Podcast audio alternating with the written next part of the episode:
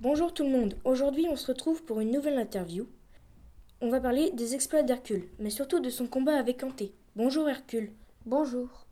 Qui étaient les parents d'Antée Ses parents étaient Poséidon et Gaïa, la terre-mère. Ah oui, vraiment Quelles sont ses caractéristiques physiques A-t-il des pouvoirs surnaturels Antée était un géant qui reprenait des forces quand il touchait la terre, sa mère. Il vivait dans une grotte sous une très haute falaise.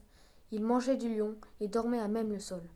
Oh, c'est très extraordinaire. Mais où menaçait-il les habitants Il menaçait les habitants de Libye.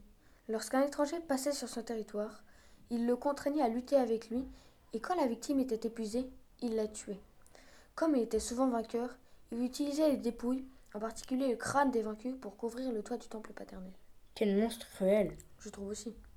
En quoi consistait le combat J'ai décidé de ménager mes forces et d'épuiser Hanté, mais il reprenait ses forces en touchant le sol. J'ai compris comment le vaincre. Je l'ai porté et lui ai brisé les côtes. D'où l'expression avoir une force herculéenne. Qu'est devenu le monstre Je l'ai enterré sous la colline du Charf. Quelle histoire extraordinaire Merci Héraclès et à bientôt pour une nouvelle interview.